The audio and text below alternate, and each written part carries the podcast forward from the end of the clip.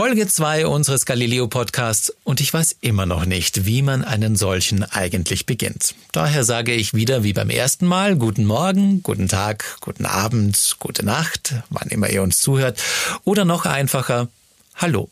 Peter Kreiner wieder hier aus der Galileo-Redaktion und wir haben wieder drei Themen für euch, die bei uns in der Sendung zu sehen waren, bei denen wir aber glauben, dass sie es auch wert sind, hier im Podcast gehört zu werden. Wir beginnen mit einer Reportage über jemanden, der zehn Jahre lang im Gefängnis war. Wir haben ihm zehn sehr direkte Fragen gestellt. Zum Beispiel auch, wie er, oder nicht, ja, wie er sich anfühlt, haben wir ihn sowieso gefragt, aber wir haben ihn auch gefragt, ob er jemals an Flucht gedacht hat.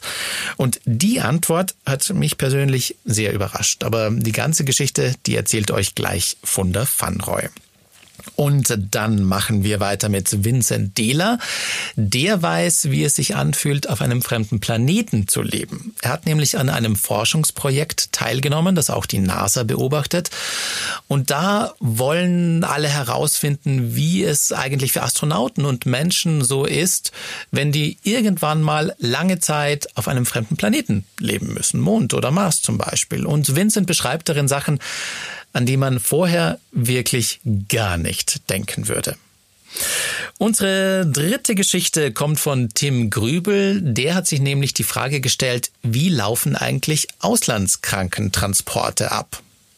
Er hat eine begleitet und dabei Sachen erlebt, wo er selbst schon gar nicht mehr so sicher war, ob und wie er eigentlich nach Hause kommt. Hören, staunen, verstehen. Der Galileo Podcast fast das halbe Leben hinter Gittern verbringen und das zu Recht. Wie fühlt sich das eigentlich an? In unserem nächsten Thema haben wir uns mit jemandem getroffen, der das weiß und haben mit ihm gesprochen. Henry Oliver Jacobs saß 19 Jahre lang im Gefängnis und das wegen Mord. Wir haben ihm zehn sehr direkte Fragen gestellt. Henry Oliver sieht freundlich aus und ja, ziemlich harmlos. Er ist mittlerweile 50 Jahre alt, seine grauen Haare sind kurz geschnitten und er trägt ein Poloshirt mit Jacke zu blauen Jeans. Eine unauffällige Erscheinung. Der Bismarckturm in Hamburg, wo wir ihn treffen, wurde vor 25 Jahren zum Tatort. Wir sind mit ihm auf einem Parkplatz ganz in der Nähe, einem eher unscheinbaren Ort mit viel Grün drumherum. Genau hier hat Henry Oliver von der Rückbank aus aus einem Auto auf zwei Männer geschossen. Sein genaues Motiv will er uns nicht nennen, aber so viel wissen wir. Es ging bei der Sache wohl um wertvolle Briefmarken. Die eine Person ist verstorben und die andere Person ist, bis, soweit ich weiß, bis heute schwerst verletzt. Wie die beiden ausgesehen haben, das weiß er nicht mehr genau. Damals als er auf die zwei Männer geschossen hat, war Henry Oliver 25 Jahre alt und seine Opfer Ende 20. Uns interessiert, hast du dich eigentlich je bei den Angehörigen entschuldigt? Nein, das habe ich nicht getan. Man kann sowas nicht entschuldigen. Es, geht kein, es gibt keine Entschuldigung. Wenn, ich, wenn eine Tat begangen ist, du kannst das auch nicht wieder rückgängig machen. Ich habe die Eltern das letzte Mal gesehen bei der Verurteilung. Die Eltern waren natürlich oder die waren hasserfüllt, beide Dings. Und als ich dieses Urteil bekommen habe, ich glaube, die hatten eine Genugtuung. Wenn Henry Oliver spricht, dann verrät sein Gesichtsausdruck, dass er die Tat bereut. Die Augenbrauen sind leicht hochgezogen. Er schaut beim Erzählen nicht weg, ist ganz klar und reflektiert. Eigentlich kaum zu glauben, dass er einen kaltblütigen Mord begangen hat einen Menschen erschießen, sag mal, geht's noch. Es war eigentlich der Höhepunkt meiner kriminellen Karriere. Ich habe das damals nicht mehr so als schlimm empfunden. Henry Oliver hat es ja gerade schon selbst angedeutet. Seine kriminelle Karriere hat früh begonnen mit Diebstählen, Raubüberfällen und Körperverletzung. Aufgewachsen ist der heute 50-Jährige auf dem Hamburger Kiez als Sohn junger Eltern. Ich wurde in vielen Bereichen verwöhnt, aber irgendwie hatte ich so das Gefühl, ich war immer alleine und habe eigentlich immer mein Ding so alleine durchgezogen. Und dann passierte der Mord. Der veränderte alles. Eine Woche nach der Tat wurde Henry Oliver gefasst und das Urteil lautete dann lebenslänglich mit besonderer Schwere der Schuld. Das heißt mindestens 18 Jahre Knast. Wir wollen wissen, was haben deine Eltern dazu gesagt? Meine Mutter wusste kein, gar nichts, dass ich nur ansatzweise irgendwas Kriminelles gemacht habe. Vielleicht hat sie es vermutet, aber wurde nie drüber gesprochen. Mein Vater, er hat schon geahnt, dass äh, ich kriminelle Handlungen begangen habe, aber dass das irgendwann so ein Ausmaß genommen hat, das war für ihn auch völlig. Also wir waren natürlich sehr, sehr enttäuscht auch. Ja, und seitdem hat er auch zu seinen Eltern keinen Kontakt mehr. Henry Oliver zeigt uns ein Foto von sich als Insasse. Mit 25 kommt er in die berüchtigte Justizvollzugsanstalt Fuhlsbüttel, auch Santa Fu genannt. Übrigens ist das eines der härtesten Gefängnisse Deutschlands. Auf dem Foto trägt er ein weißes Muskelshirt. Man erkennt ein großes Totenkopf-Tattoo auf dem linken Oberarm. Er ist durchtrainiert und hat kurzgeschorene Haare. Wir begleiten Henry Oliver dorthin zurück. Für beinahe zwei Jahrzehnte war sein Zuhause eine winzige Zelle hinter braunen Gefängnismauern und Stacheldraht, so weit das Auge reicht. 20 Jahre auf so engem Raum. Wird man da nicht verrückt? Also einige sind verrückt geworden während der Haft. Ich kenne ganz viele, die Platzangst bekommen haben. Ich selber habe versucht, diesen Raum in irgendeiner Form häuslich zu gestalten. Aber nicht nur die beklemmende Enge hat ihn belastet, sondern, was ich nie gedacht hätte, auch der durchgetaktete Alltag hinter Gittern. 6.15 Uhr Frühstück, 6.15 Uhr, 6.45 Uhr Ausrücken zur Arbeit, bis 11.30 Uhr, dann gab es bis 12.30 Uhr Mittag, dann wieder bis 16 Uhr arbeiten und von 16.30 Uhr bis 18.30 Uhr hast du Freizeit gehabt, aber er war immer eintönig. Von Montags bis Freitags war er immer gleich. Wir fragen ganz direkt. Was war das Schlimmste? Das Gefängnisessen oder die Gemeinschaftsduschen? Ja, das ist so typisch, Gemeinschaftsdusche. Da hat man, äh, haben die meisten immer so die Vorstellung mit der Seife fallen lassen. Ich habe in den 19 Jahren vielleicht eine Vergewaltigung und ein paar Nötigungen gehört.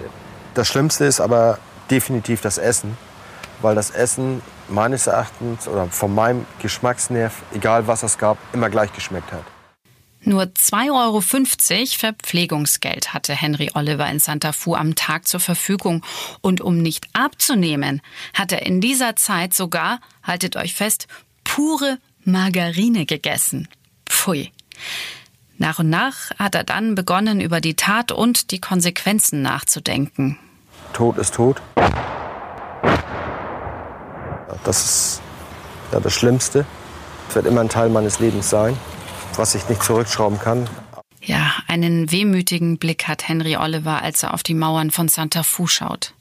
Aber Reue durfte er sich im Knast nicht anmerken lassen. Wer im Gefängnis Schwäche zeigt, wird von den anderen niedergemacht. Diejenigen, die weinen, werden das natürlich nicht öffentlich machen, sondern abends alleine in ihrer Zelle. Ich habe das auch bei dem einen oder anderen auch abends mal gehört. Ähm, aber du stummst einfach ab. Du willst gar keine Gefühle mehr zulassen. Apropos Gefühle.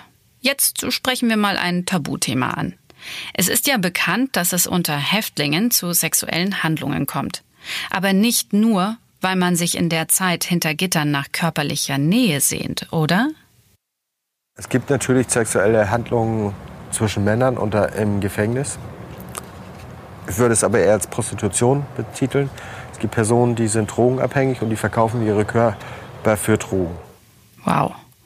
Paradoxerweise gelten Gefängnisse als rechtsfreiere Räume. Kommt man da an alles ran?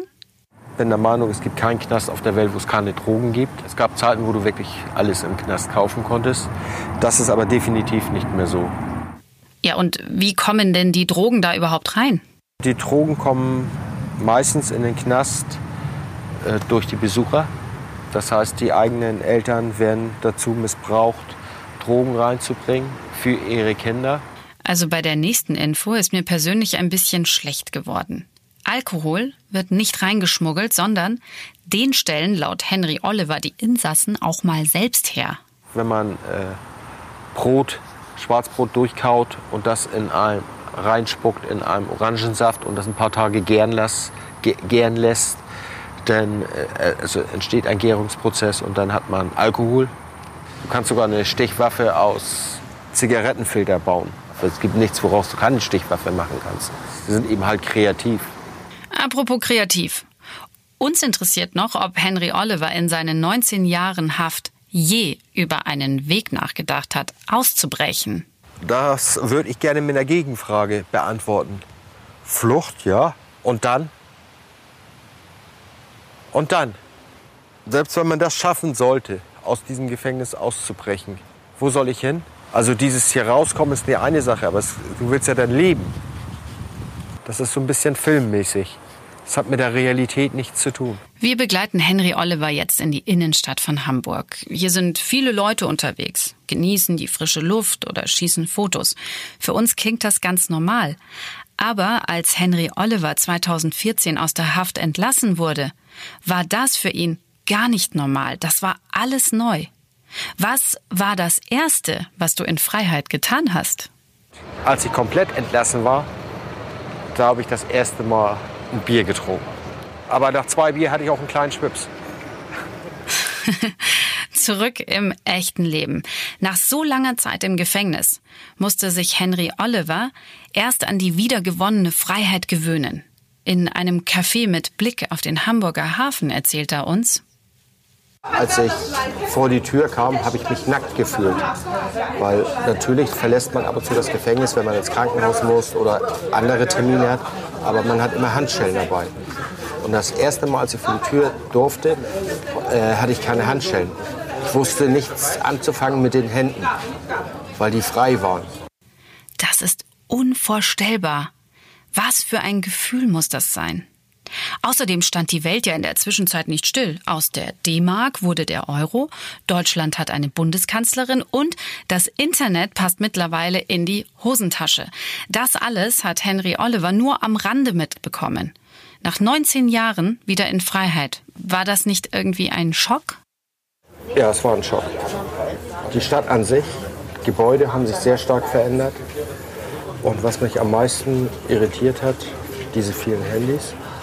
Dann hatte ich ein kleines Handy von einem Bekannten bekommen oder einem Freund, so ein Smartphone. Und ich habe die Tastaturen gesucht. Und dann zeigte er mir das und dann habe ich da hektisch mit dem dicken Finger drauf gedrückt und da war seine Antwort, das hält eine Woche, dann hast du das durchgebrochen. Mittlerweile steht Henry Oliver mit beiden Beinen im Leben. Er hat eine Lebensgefährtin und einen Job als selbstständiger Maler und Lackierer. Wir treffen jetzt mit Henry Oliver zusammen einen Freund aus der Zeit im Knast. Rainer ist etwa so alt wie er, groß, schlank und trägt eine Brille. Die beiden sitzen auf einer Bank vor einem Backsteinhaus. Sieht fast schon spießig aus mit den Blumen drumherum. Rainer war auch mal auf der schiefen Bahn. Er wurde aber später Polizist. Die Gefahr, dass ich da hätte abrutschen können, die war schon recht groß. Gott sei Dank habe ich die Kurve gekratzt und bin dann doch auf der anderen Seite des Gesetzes geblieben. Was guckst du mich so vor? Was war ja. Ja, zum Glück. Heute verbindet die beiden eine sehr tiefe Freundschaft. Sie wohnen sogar gemeinsam im selben Haus. Und nicht nur das. Rainer ist Henry Olivers Vermieter. Ein Polizist und ein verurteilter Mörder. Ein ungleiches Paar. Nicht alle kommen mit dieser Kombination klar. Die meisten Probleme haben sicherlich meine alten Kollegen, weil die eben sagen, oh Gott, du ähm, ehemaligen Mörder zusammen im Haus, ist das nicht schrecklich? Und andersrum ist das genauso. Es war vor ihm, die Polizei war ein Feindbild. Die hatten nur eins im, im Sinn, mich in den Knast zu bringen. Dass da aber auch ein Mensch hintersteckt. Ach, danke, Olli. Bitteschön. Ja, heute ist Henry Oliver wieder in der Gesellschaft angekommen. Er will ihr aber auch etwas zurückgeben und verhindern, dass andere dieselben Fehler begehen wie er selbst. Prävention ist der beste Opferschutz das, was ich getan habe, kann ich nicht wieder gut machen. Es gibt keine Wiedergutmachung davon. Aber ich kann verhindern, dass andere, oder ich kann versuchen zu verhindern, dass andere diese Straftaten begehen. Genau deswegen hat er den Verein Gefangene helfen gegründet. Henry Oliver besucht Schulen, hält Vorträge und erzählt Jugendlichen seine Geschichte. Dazu haben wir jetzt noch eine letzte Frage. Hast du seit deiner Freilassung wirklich kein einziges Gesetz gebrochen? Doch, habe ich. Ich habe auch Gesetze gebrochen. Aber tagtäglich brechen wir alle Gesetze. Wenn ich Auto fahre und mich über einen Auto, anderen Autofahrer auslasse, ist das eine üble Nachrede. Die scheiß Bullen, was, auch das rutscht mir raus. Aber bewusst Straftaten begehe ich nicht. Nicht, nicht mehr. mehr. Ja. Genau. Eines steht außer Frage. Henry Oliver ist und bleibt ein Mörder. Aber wir haben den Eindruck gewonnen, dass hinter dem Ex-Häftling auch ein sympathischer und bescheidener Mann steckt. Wir bedanken uns nochmal bei Henry Oliver für die ehrlichen Antworten und bis zum nächsten Mal. Ich bin Vincent, Reporter für Galileo und ich habe das Selbstexperiment Leben auf dem Mond gewagt. Ja, um überhaupt erstmal auf den Mond zu gelangen, äh, musste ich nach Hawaii. Und genau dort befindet sich auch eine eben Forschungsstation, die betrieben wird nicht nur von der hawaiianischen Universität, sondern auch von Forschern und Wissenschaftlern weltweit. Das Ganze äh, heißt abgekürzt High Seas, also H-I S-E-A-S und nennt sich dann Hawaii Space Exploration Analog and Simulations. Ja, dachte ich mir auch, ziemlich sperrig der Name, aber im Prinzip geht es darum, dass man testet, äh, unter anderem die NASA, by the way, ähm, wie, wie es sein kann oder wie sich Menschen auf so engem Raum und teilweise auch über mehrere Monate verhalten. Und ähm, wenn es eben darum geht, auf so, auf so, ja, auf, auf einem fremden Planeten eben zusammenzuleben und keine Möglichkeit zu haben, irgendwie mal äh, die, ja, die Liebsten zu Hause zum Beispiel anzurufen. Ähm, das war äh, nicht nur sehr spannend äh, für mich, sondern ich war natürlich auch Teil einer Crew. Also ich war da nicht alleine. Wir waren insgesamt sechs Leute äh, und die aus ja verschiedensten Ländern kamen. Ne? Also von klar den USA. Äh, wir hatten Leute aus der Schweiz, wenn ich mich richtig erinnere. Ähm, wir hatten einen Griechen, was ich super spannend fand. Äh, Augustos hieß der.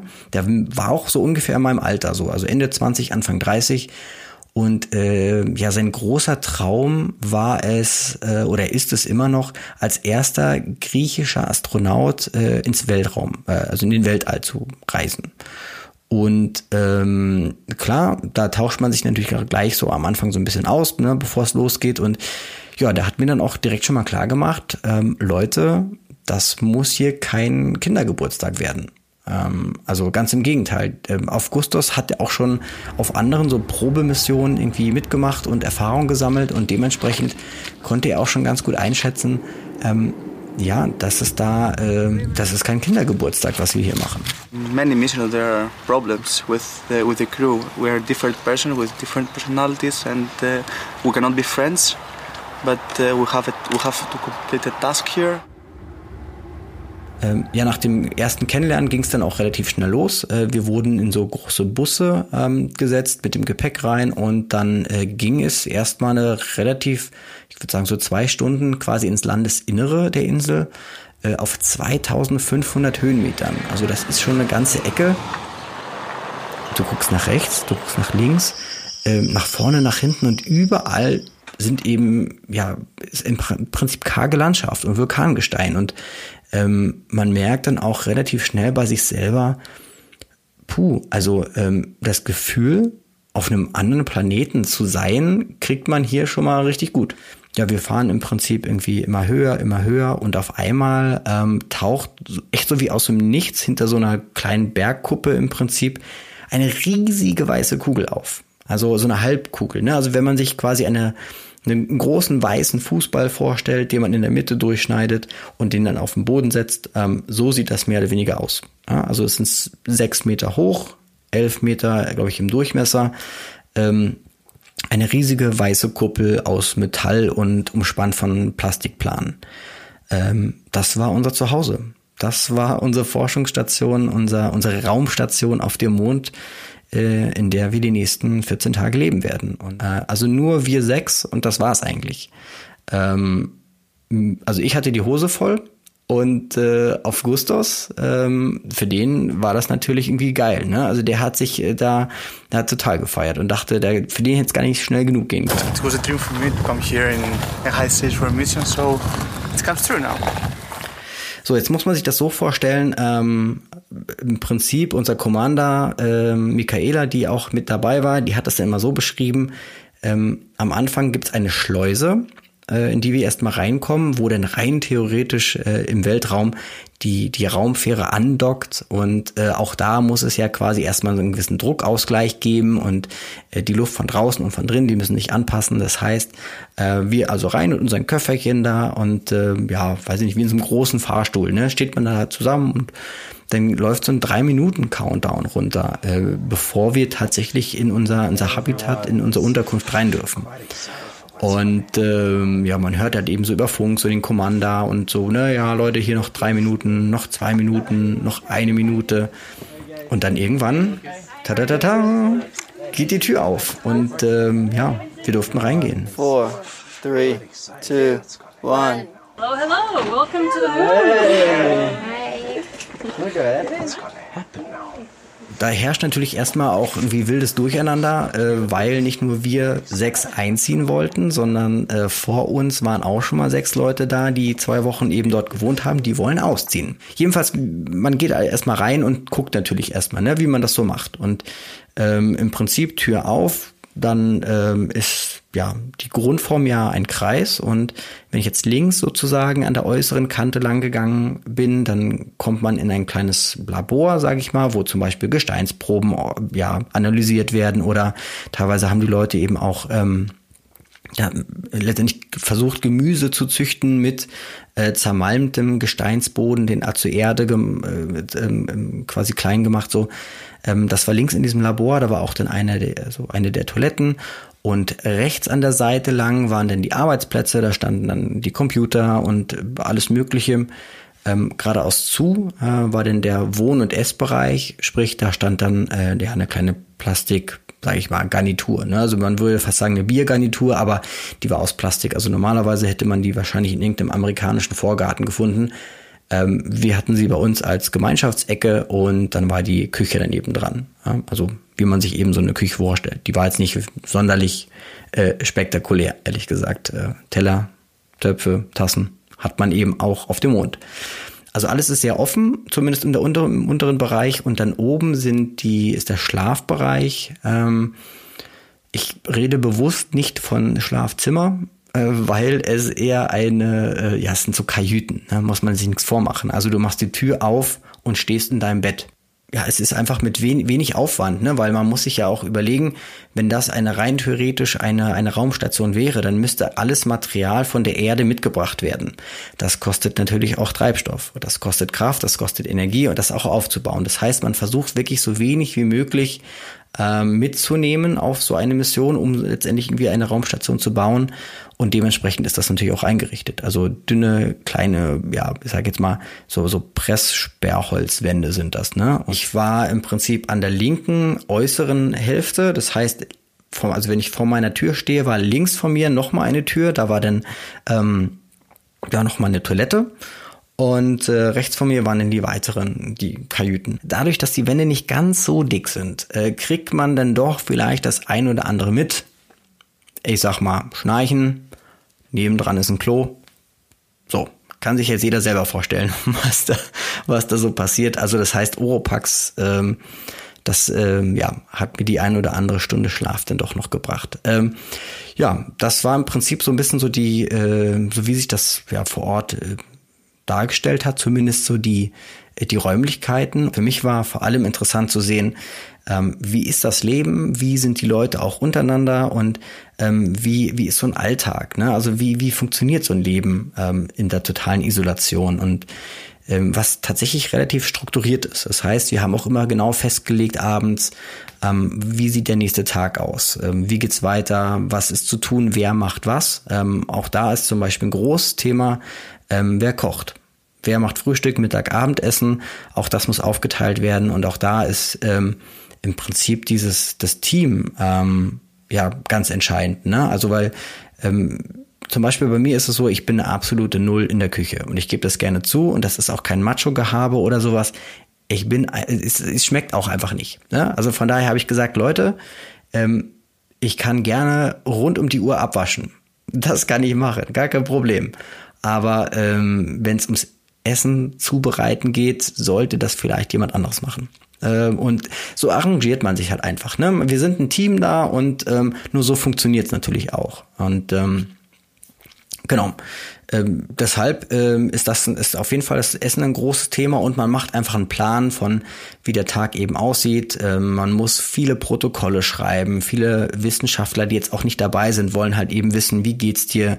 Was hast du heute gemacht? Warum hast du das gemacht? Äh, also man muss sehr, sehr viel protokollieren und Listen schreiben und so ein Kram und ähm, auch zum Beispiel, um auf die Außeneinsätze zu gehen, was natürlich super spannend war und also für mich immer die absoluten Highlights ähm, wir haben es, glaube ich, geschafft, innerhalb dieser zwei Wochen so wir hatten nicht so richtig Glück mit dem Wetter, weil auch das natürlich immer ein Thema war. Dann durften wir nicht rausgehen, also gar nicht raus, noch nicht mal auf diese Außeneinsätze. Ich glaube, weiß nicht, so acht haben wir bestimmt geschafft. Und ähm, das ist natürlich cool, weil du dich in dem Moment auch wirklich als echter Astronaut fühlst. Ne? Also du denkst so, boah, du ziehst dir diesen Overall an und dann machst du so den Reißverschluss nach oben, so ne? wie so wie in, echt in so einem Hollywood-Film. Und also an diesen Helm ist nochmal so, so ein Schlauch angebracht, ähm, der dann wiederum an einem Rucksack angebracht ist, den du aufhast und dadurch wird deine ähm, deine ja, deine, deine Luftzufuhr letztendlich irgendwie geregelt. Ne? Und man merkt das dann eben auch, wenn, wenn man das Visier runter macht, dann strömt so ein,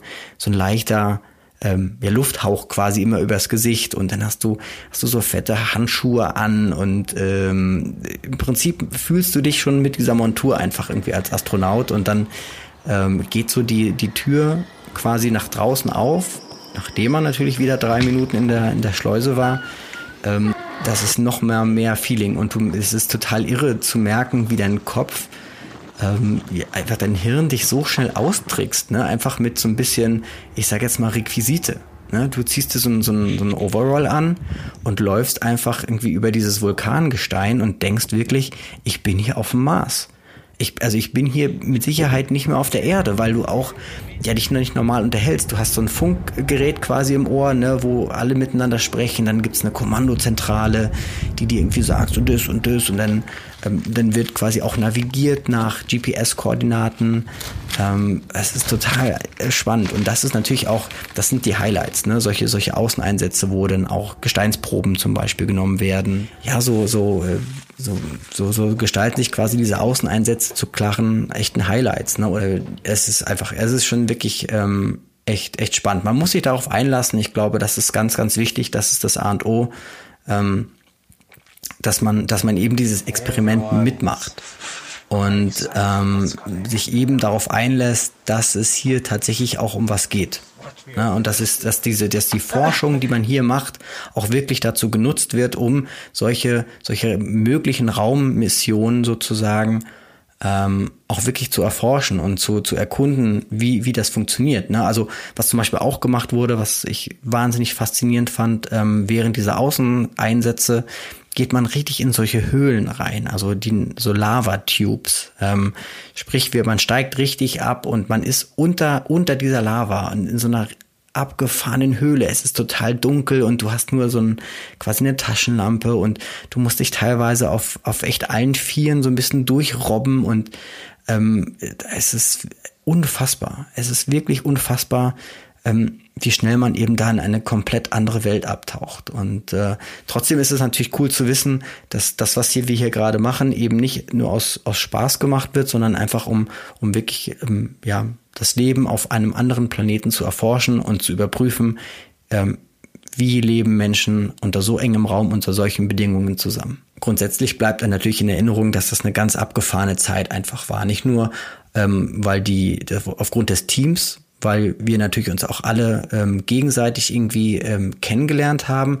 Man hat natürlich auch viel Zeit, über sich selber so ein bisschen nachzudenken und über Dinge, wie man sie so im Alltag macht. Und äh, ja, dass, dass wir einfach als Menschen oder als einzige Spezies sozusagen auf diesem Planeten es schaffen, unseren eigenen Lebensraum zu zerstören. Und das ist ähm, etwas, was, was glaube ich, was wir uns immer wieder vornehmen müssen und immer wieder ins Gewissen rufen müssen, dass diesen Planeten, den wir haben, dass wir ihn wirklich beschützen müssen und dass wir alles dafür tun müssen, dass, dass wir hier so lange wie möglich, auch Generationen nach uns, ähm, ein schönes Leben haben. Weil wenn es soweit kommt, dass wir uns irgendwann entscheiden müssen, okay, entweder wir sterben aus oder wir schaffen es, quasi auf einem fremden Planeten äh, zu leben, dann äh, ist es natürlich gut zu wissen, dass wir vorbereitet sind, aber ähm, wir sollten auch trotzdem weiterhin daran arbeiten, dass ähm, unsere Heimat, unser Planet, ähm, dass es dem gut geht. Und ähm, das, das ist, glaube ich, ganz wichtig. Stellt euch mal vor, ihr seid gerade im Urlaub. Alles ist toll, die Sonne scheint, ihr habt einfach eine richtig gute Zeit. Doch plötzlich habt ihr einen Unfall oder werdet schwer krank. Was passiert dann? Wie kommt ihr wieder nach Hause? Mein Name ist Tim Grübel, ich bin Galileo-Redakteur und ich habe mir genau die gleiche Frage gestellt und habe herausgefunden, dass das sogenannte Flugärzte regeln. Und eine solche Rettungsaktion habe ich begleitet und wollte mir die Arbeit von so einem Flugarzt mal etwas genauer anschauen. Und am Anfang habe ich noch gedacht, dass das einfach eine ganz normale und unkomplizierte Reise wird, aber am Ende war klar, dass ich diesen Flug in meinem ganzen Leben wahrscheinlich nie vergessen werde. Aber erstmal alles auf Anfang. Es ist Freitag, 9.30 Uhr, ich bin am Flughafen in Nürnberg. Ich komme in einen großen Besprechungsraum im Hangar und dort sitzt auch schon die Crew, die ich heute begleiten werde. Es sind zwei Piloten, zwei Krankenpfleger und unser Flugarzt Dieter Stremski. Gestern Nachmittag haben wir alle Bescheid bekommen, dass heute wieder drei verletzte Urlauber zurückgeflogen werden müssen. Und Dieter erklärt erstmal allen, was uns heute erwarten wird. Das sind alles Patienten, die im Prinzip äh, linienflugtauglich sind, keine ernster Erkrankten, keine Beatmeten. Das sollte eigentlich kein Problem sein. Das denken wir zumindest noch. Wir gehen also in Richtung Flugzeug. Und das ist kein normales Flugzeug, so wie wir es kennen, sondern es ähnelt eher ja, einem Privatjet von der Größe, würde ich sagen. Und im Flugzeug selber sieht's auch ganz anders aus. Statt Sitzplätzen gibt's hier nur Intensivbetten mit ganz vielen Kabeln und vielen medizinischen Geräten. Das Cockpit hat übrigens keine Tür und auch ansonsten ist hier gar nicht so viel Platz. Insgesamt können hier zehn Patienten gleichzeitig transportiert werden. Wir müssen uns jetzt aber ein bisschen beeilen, weil die Patienten warten schon und wir haben einen ganz schön straffen Zeitplan. Zuerst werden wir nach Santa Cruz auf Teneriffa fliegen. Von dort aus geht's weiter nach Las Palmas. Und zum Schluss sammeln wir noch eine Patientin im französischen Lorient auf. Und wenn dann alles gut geht, geht's von dort aus dann direkt wieder zurück nach Deutschland. Die Patienten werden dann auf verschiedene Krankenhäuser aufgeteilt. Jetzt auf dem Hinflug haben wir aber erstmal noch ein bisschen Ruhe und können unseren Flugarzt besser kennenlernen. Dieter ist circa 50 Jahre alt und arbeitet hauptberuflich als Oberarzt in einer Klinik in Erlangen. Seit 14 Jahren steigt er aber durchschnittlich zweimal im Monat ins Flugzeug und bringt verletzte Urlauber zurück. Für ihn ist der Job als Flugarzt eine echte Leidenschaft. Ja, es macht das Berufsleben sehr interessant. Äh, es ist eine sehr willkommene Abwechslung zum Klinikalltag. Ich bin auch sehr lange schon der Fliegerei verbunden, auch hobbymäßig, sodass es für mich ein sehr willkommenes Zusammenspiel ist zwischen meinem eigentlichen Beruf, der Medizin und meiner Passion der Fliegerei. Nach fünf Stunden Flug ist das erste Ziel auch schon in Sicht. Mit Regen und einigen Turbulenzen setzt der Jet in Teneriffa Nord zur Landung an. Es schüttet in Strömen. Man sieht vor lauter Regen eigentlich nichts, aber neben der Landebahn steht schon ein Krankenwagen bereit, der die erste Patientin an Bord hat. Wir haben die Info bekommen, dass sich die Patientin den Oberschenkelknochen gebrochen hat. Mehr wissen wir jetzt noch nicht und deswegen gehen Dieter und seine Kollegen jetzt erstmal in den Krankenwagen und schauen nach der Patientin. Hallo,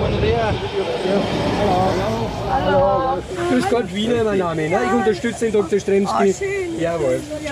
Wie geht's Ihnen? Sie sind operiert worden, glaube ich? Ich bin vor einer Woche am gestürzt, am letzten Urlaubstag. Am letzten Urlaubstag. Ja. Das ist der beste Urlaubstag, wo sowas passieren kann. Ne? Solche Verletzungen sind typisch und eigentlich muss die Crew solche Fälle jedes Mal nach Hause fliegen. Der Patientin geht es aber deutlich besser als erwartet. Es ist eine fitte 72-jährige Frau und sie kann das Flugzeug sogar auf ihren eigenen Beinen betreten. Dieter und ein Krankenpfleger stützen sie ein bisschen und dann darf sie sich auf eines der Intensivbetten im Flugzeug legen. Die Frau ist aber auch ganz schön aufgeregt, weil sie ziemlich viel durchgemacht hat. Das kann nicht sein, das darf nicht sein. Nicht. alles. Wir wollen doch nach Hause morgen. Morgen reisen, der Flug gebucht, alles fertig. Dieter beruhigt sie jetzt erstmal und gibt ihr was zu trinken und ein bisschen was zu essen. Und nach kurzer Zeit hat sie sich auch schon wieder gefangen und wird sogar ein bisschen emotional. Man merkt ihr total an, wie froh sie ist, jetzt endlich nach Hause zu kommen. Ich bin wirklich dankbar, dass das, dass das möglich ist und ich werde das auch erzählen. Das ist wirklich sehr dankbar. Solche emotionalen Situationen erlebt Dieter eigentlich auf jedem Flug. Und deswegen macht er den Job ja auch. Er möchte Menschen einfach helfen. Aber manchmal kann auch er kaum noch etwas machen. Äh, ich erinnere mich an einen jungen Teenager, der äh, im Hotelpool in zu seichtes Wasser einen Kopfsprung gemacht hat und äh, anschließend äh, einen hohen Querschnitt hatte, sprich weder Arme noch Beine bewegen konnte. Man empfindet viel Mitgefühl für solche Patienten, aber Mitleid wäre der falsche Ausdruck. Es ist äh, nicht so, dass man als Mediziner es so weit kommen lassen darf, äh, dass man darunter Leid empfindet. Gut 55.000 verletzte Urlauber betreut allein der ADAC, mit dem wir unterwegs sind, jedes Jahr im Ausland. 4.400 von denen werden mit so einem Flugzeug zurück nach Deutschland gebracht. Der Pilot Sebastian schließt jetzt noch schnell die Tür per Hand, weil alle sind an Bord, also kann's jetzt weitergehen. Wir starten also wieder und heben ab in Richtung Las Palmas. Das dauert von Santa Cruz nur so 30 Minuten mit dem Flugzeug. Hier ist das Wetter zum Glück deutlich besser. Die Sonne scheint und auch hier steht der Krankenwagen bereits neben der Landebahn. In Las Palmas sollen wir jetzt einen 64-jährigen Mann aus Berlin aufnehmen. Er ist im Urlaub gestürzt und muss zu Hause in Deutschland operiert werden. Dieter schaut sich den Patienten jetzt erstmal wieder genauer an und bespricht sich auch mit den spanischen Sanitätern, die ihn hierher gebracht haben. Wie geht's Ihnen denn so? Alles geht. Es geht, ja. Okay. Sie sind gestürzt, glaube ich, ist das richtig? Ja. Medikation? Medikation. No. Okay. Dieser Patient kann aber nicht selber in den Flieger steigen. Die Crew muss ihn zusammen mit den spanischen Sanitätern in den Ambulanzjet tragen, und das ist gar nicht so einfach. Der Mann ist nämlich ein bisschen schwerer und er liegt auf einer Trage. Jetzt stehen acht Männer um ihn herum und hieven ihn aus dem Krankenwagen. Die lassen die Arme schön so eng am Körper, ja? Gut. Uno, dos, tres. Die Tür von dem Jet ist super klein und bei der Verladung ist wirklich wenig Platz. Da kommt es echt auf jeden Zentimeter an. Und die Retter müssen natürlich darauf achten, dass sich der Zustand des Patienten jetzt während des Transports nicht noch verschlimmert. Es funktioniert aber alles. Der Mann ist im Flugzeug und wir können weiterfliegen. Die nächste Patientin wartet ja schon im französischen Lorient. Auf dem Flug haben wir wieder ein bisschen Zeit und kommen mit den Patienten ins Gespräch. Der Berliner ist auch ziemlich erleichtert, dass er jetzt nach Hause kommt, weil er hautnah mitbekommen hat, dass viele Länder medizinisch auf einem echt schlechten Niveau sind. Sogar in Europa, sogar in Spanien, wo er ja jetzt war. Ich hatte einen Zettel abgegeben, wo drauf steht, welche Medikamente ich täglich nehme und äh, habe dort aber keine Medikamente erhalten. Und das ist kein Einzelfall. Und auch was die Hygiene im Ausland angeht, erlebt unser Flugarzt Dieter immer wieder Situationen, die ihn echt sprachlos werden lassen. Das geht zum Beispiel so weit, dass Patienten für mehrere Tage nicht gewaschen werden, sie sich selber nicht waschen können, äh, zum Teil auch nicht die Zähne putzen können. Das ist sehr, sehr unangenehm für die Patienten. Wenn das dann gleich noch sehr warme Länder sind, dann ist das schon mitunter eine Tortur für Patienten auch manchmal. Ja, und dann passiert es. Wir sind mitten über dem Atlantik und plötzlich ruft der Pilot Dieter und mich ins Cockpit. Und wir wundern uns natürlich total, was das jetzt soll. Aber dann kriegen wir die Info, dass gerade ein System im Cockpit ausgefallen ist. Nochmal als Erinnerung. Wir sind mitten über dem Meer. Und ich will nicht sagen, dass man da panisch wird, aber das war ein total komisches Gefühl. Ich fliege unglaublich gerne, aber sowas ist mir auch noch nie passiert. Dieter und der Pilot entscheiden sich, die Patienten erstmal nicht darüber zu informieren. Es wird relativ schnell klar, dass keine große Gefahr besteht. Also wir müssen jetzt nicht auf dem Atlantik notlanden oder so, sondern wir dürfen laut der Flugsicherung, mit der wir natürlich durchgehend in Kontakt sind, noch bis zu unserem Ziel in Frankreich weiterfliegen. Wie es da dann weitergeht, weiß jetzt aber noch niemand.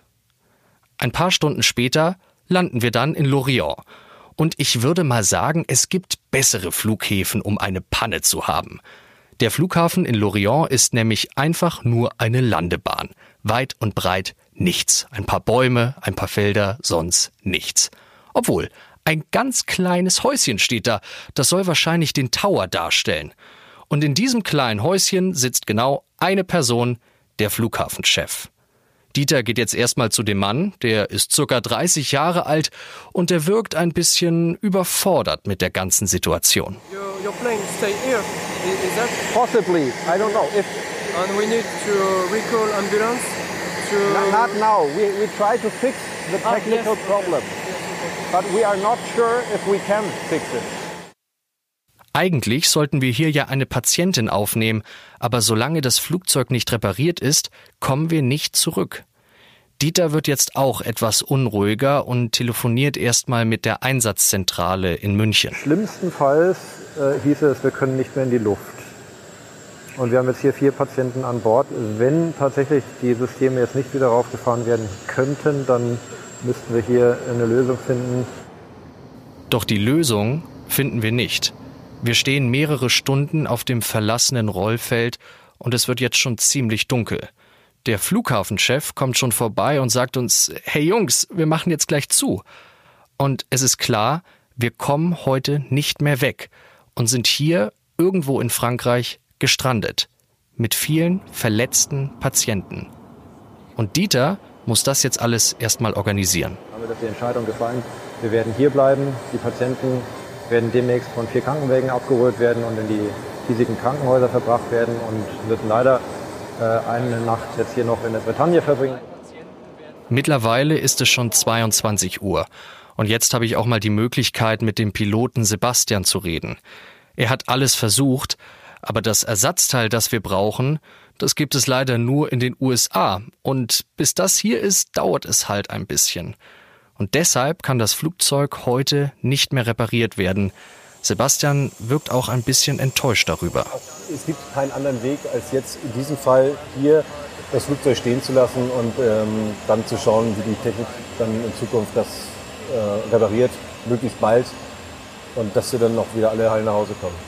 Also die Crew geht als letztes raus, wenn die Passagiere dann entsprechend versorgt sind und abtransportiert worden sind und alles safe ist, dann sichern wir den Flieger erstmal ab, gehen dann ins Hotel und erwarten dann sozusagen weitere Instruktionen. Und auch unser Flugarzt Dieter hat jetzt keine schöne Aufgabe. Er muss seine Patienten informieren, dass sie doch nicht nach Hause kommen. Sie haben sich alle so auf zu Hause gefreut, doch daraus wird heute nichts. Die erste Patientin, die wir aufgenommen haben, ruft jetzt erstmal ihre Tochter an und informiert sie über alles. Geht's gut? Und Friseur, wir sind auf der Erde. Man macht ja keine Sorgen. Ne? Gut. Ich bin schon viel näher. Mittlerweile ist es Mitternacht. Wir sind alle todmüde und der Flughafenchef ist ziemlich sauer. Der wollte nämlich eigentlich schon ziemlich lange Feierabend machen, aber die Patienten und die Sicherheit gehen natürlich vor. Jetzt kommen mehrere Krankenwagen an die Piste gefahren und unsere Patienten werden über Nacht in das örtliche Krankenhaus in Lorient gebracht. Und auch für die Crew und mich geht's jetzt erstmal ins Hotel. Mittlerweile ist es zwei Uhr nachts. Und ob man es jetzt glaubt oder nicht, wir haben alle noch ziemlich Hunger. Lorient ist jetzt aber nicht die Großstadt, würde ich sagen. Und wir finden noch genau eine Bar, die offen hat und was zu essen anbietet. Und wer steht da und begrüßt uns mit offenen Armen? Der Flughafenchef, der ganz offensichtlich auch noch der Inhaber der einzigen Bar in Lorient ist. Aber das alles nur am Rande. Am nächsten Morgen treffen wir uns in der Lobby vom Hotel. Aber Dieter ist komischerweise nicht mehr da. Ich weiß auch ehrlich gesagt nicht, wo er ist. Die restliche Crew und ich fahren aber trotzdem mit dem Taxi zum Flughafen, weil es muss ja irgendwie weitergehen. Wir müssen irgendwie nach Hause kommen. Und dann bekommen wir endlich den erlösenden Anruf. Ein Ersatzflugzeug wird aus Nürnberg nach Lorient fliegen und uns alle zurück nach Deutschland bringen. Und dann geht alles plötzlich ganz schnell. Es fahren wieder Krankenwagen mit unseren Patienten an die Piste.